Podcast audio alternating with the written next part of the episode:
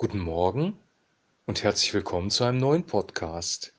Wir haben gestern über Johannes Kapitel 5, Vers 24 gesprochen und darüber, dass Jesus uns ähm, ewiges Leben gebracht hat. Und da stellt sich die Frage, was ist überhaupt ewiges Leben, beziehungsweise was ist eigentlich überhaupt Leben? Was versteht die Bibel unter Leben oder woher kommt Leben? Wer oder was ist die Quelle des Lebens? Was ist überhaupt das Leben und wie wird der Mensch zu einem lebendigen Wesen, einer, eine lebendige Seele? Und da blicken wir mal zurück in die, in die Schöpfungsgeschichte. Gott hat den Menschen geschaffen aus zwei Dingen eigentlich. Er hat einmal ähm, Erde vom Boden genommen und den Menschen geformt. Das heißt, ein Anteil des Menschen ist äh, die Materie, das Materielle. Jeder Mensch hat eine physische Identität, er hat einen Körper, den wir sehen können, den wir anfassen können, der sich bewegen kann, wenn Leben in ihm ist und ähm, den wir als Menschen auch wahrnehmen können. Wir wissen aber, dass der Körper alleine nicht den Menschen ausmacht, sondern dass es mehr geben muss, weil wenn ein Mensch verstorben ist und wir sehen dann den Körper, merken wir, dass etwas Entscheidendes fehlt, dass es nur noch eine leere Hülle ist, die da vor uns liegt, dass wir dass das wirkliche, echte Leben diesen Menschen verlassen hat. Und was ist jetzt das echte Leben? Das ist ja eine sehr wichtige, entscheidende Frage. Was macht unseren inneren Menschen, unsere Seele eigentlich aus? Und wenn wir zurückblicken in die Schöpfungsgeschichte, sehen wir, dass Gott, nachdem er den Menschen aus Erde geformt hat, Leben in ihn hineingehaucht hat. Also Gott hat in den Menschen, in diese Erde, in das geformte etwas hineingeatmet. Und dieser Atem Gottes, dieser Hauch Gottes hat den Menschen zu einem lebendigen Wesen werden lassen. Interessanterweise ist das, ähm, ist das hebräische Wort, das im Alten Testament für den Heiligen Geist benutzt wird, das Wort Ruach, auch das Wort, das den Atem beschreibt, die Atemluft, das Lebendige. Ähm, das ist ein und dasselbe Wort. Also der Heilige Geist, der Atem Gottes, das, was den Menschen zum Leben gebracht ähm, hat, wird hier sozusagen synonym gebraucht. Das, was uns wirklich ausmacht, das, was uns lebendig gemacht hat, ist der, der Atem Gottes, der Heilige Geist, das Leben Gottes, das Leben hervorbringen kann. Also der Windhauch, der Atem. Jesus spricht in Johannes 3, Vers 16 von dem Heiligen Geist, der weht, wo er will. Da wird der Heilige Geist als Wind bezeichnet. Also auch hier ist wieder von einem lebendigen Atem die Rede. Wenn wir jetzt ein weiteres Bild benutzen, wird die ganze Sache noch etwas klarer, nämlich das Bild von der Quelle und der Zisterne. Gott sagt im Alten Testament zu seinem Volk, Ihr habt eine zweifache Sünde getan. Mich, die lebendige Quelle, habt ihr verlassen und ihr habt euch selber Zisternen gemacht. Was unterscheidet jetzt eine Quelle von einer Zisterne? Eine Zisterne ist ein, ein materieller Ort, wenn man so will, eine, ein Brunnen, der gegraben worden ist. Und in diesem Brunnen sammelt sich Wasser, aber dieses Wasser ist nicht in Bewegung. Es ist nicht lebendig, also lebendiges Wasser bedeutet Wasser in Bewegung übrigens im Neuen Testament. Dieses Wasser in der Zisterne ist nicht lebendig, es steht sehr schnell ab, es können sich Keime bilden. Dieses Wasser ist nicht besonders gesund.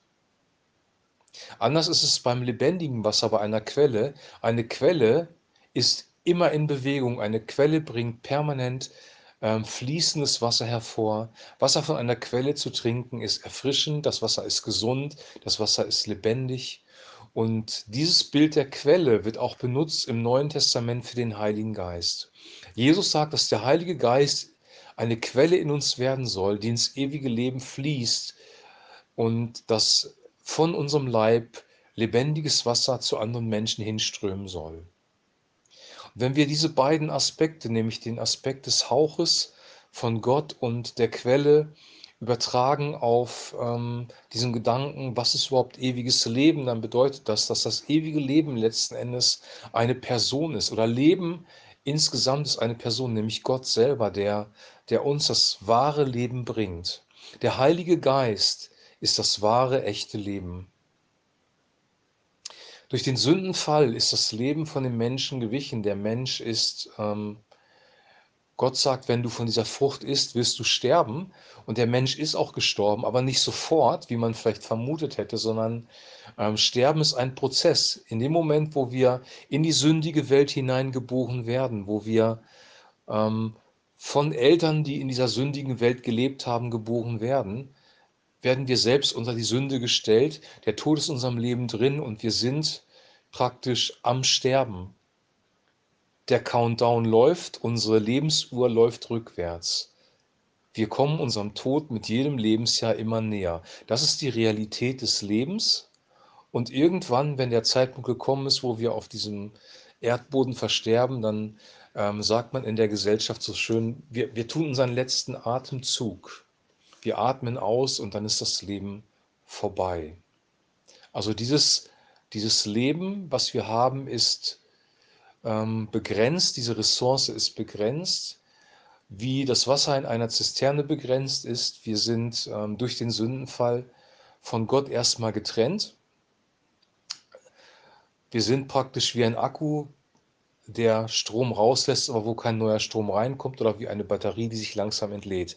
Und neues Leben, echtes Leben, das diesen Prozess durchbricht, das uns wieder in den Bereich von ewigem Leben bringt, ist der Moment, wo der Heilige Geist in unser Leben kommt. Der Heilige Geist ist praktisch sozusagen der neue Atem Gottes, der in unser Leben kommt. Wir werden von oben herab geboren, sagt Jesus. Wir werden ein neuer Mensch und ähm, es atmet in uns wieder der Geist Gottes und wir gehen zum ewigen Leben hinüber. Jesus sagt, dass wir nicht mehr ins Gericht kommen, sondern wir sind ins ewige Leben, in die Ewigkeit hinübergegangen.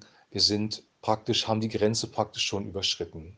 Das hört sich vielleicht jetzt alles philosophisch an, ist aber lebensrelevant in unserem Leben im Hier und Jetzt, weil wir diese Kraft von Gott, von der lebendigen Quelle immer wieder bekommen können. Paulus sagt, werdet voll des Heiligen Geistes. Ist also ein in dieser gefallenen Welt ein immer wieder ähm, stattfindender Vorgang oder ein Prozess praktisch, wo wir voll des Heiligen Geistes werden. Und Jesus sagt, wir können den Vater bitten um den Heiligen Geist und er wird uns den Heiligen Geist geben.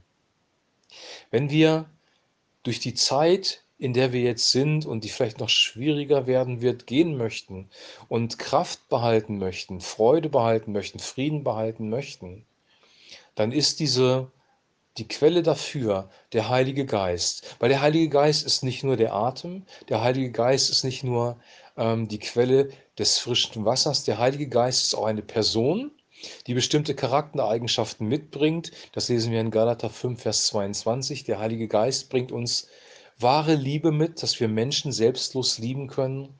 Er bewirkt in unserem Leben echte Freude, die mehr ist als nur kurzfristiger Spaß. Er gibt uns echten Frieden, er gibt uns Zuversicht für die Zukunft, er offenbart uns Jesus, er lässt Güte und Freundlichkeit in uns entstehen.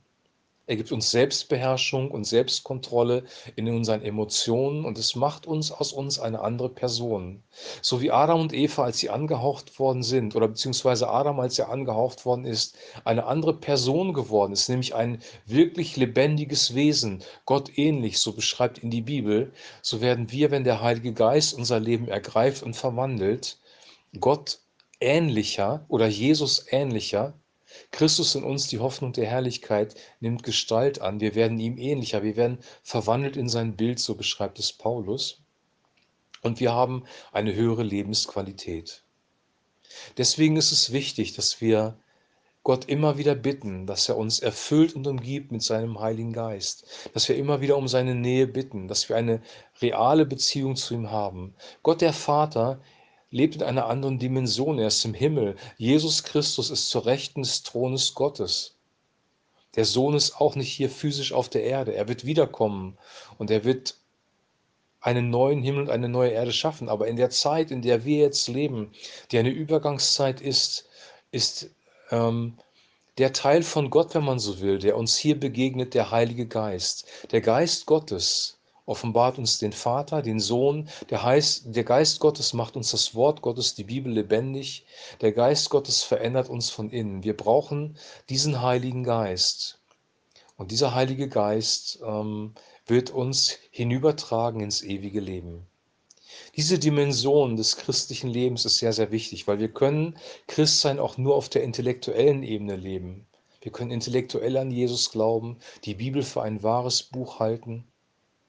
Wir können versuchen, nach moralischen Maßstäben zu leben, die uns das Wort Gottes vorgibt. Und das ist alles gut und richtig.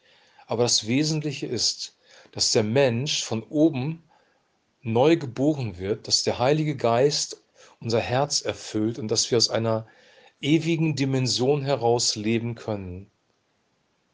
Wenn wir diese Dimension in unserem Leben haben, kommen wir leichter durch Schwierigkeiten durch und werden ähm, ja auch eine größere Lebensqualität haben mit mehr Frieden und mit mehr Freude.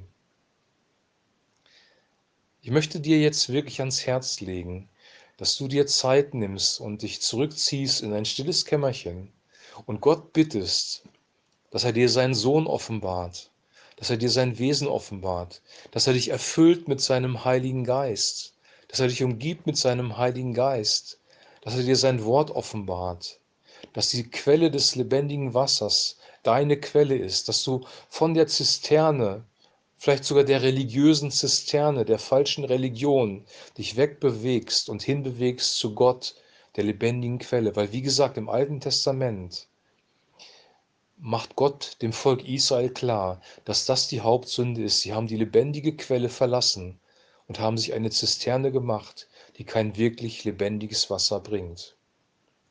Die Rückkehr zur Quelle, die Rückkehr zum Ursprung, die Rückkehr zu unserer, zu unserer Lebensquelle, wie man so schön sagt, ist existenziell wichtig für unser Leben. Wir waren sowieso tot und der Heilige Geist hat dich, wenn du an Jesus glaubst, sowieso ein erstes Mal berührt, dich lebendig gemacht, dir Jesus offenbart, dir das Wort Gottes offenbart. Aber er möchte auch eine lebendige Quelle für dich sein, aus der du permanent schöpfen kannst. Gott ist unsere Lebensquelle im Hier und Jetzt bis in alle Ewigkeit und jeden Tag neu. Wir dürfen jeden Tag neu wieder von der Quelle des lebendigen Wassers trinken. Und das wünsche ich dir und das wünsche ich auch mir. Wir hören uns jetzt morgen wieder, werden weiter aus dem Johannesevangelium hören. Bis dahin wünsche ich dir eine gute Zeit. Shalom.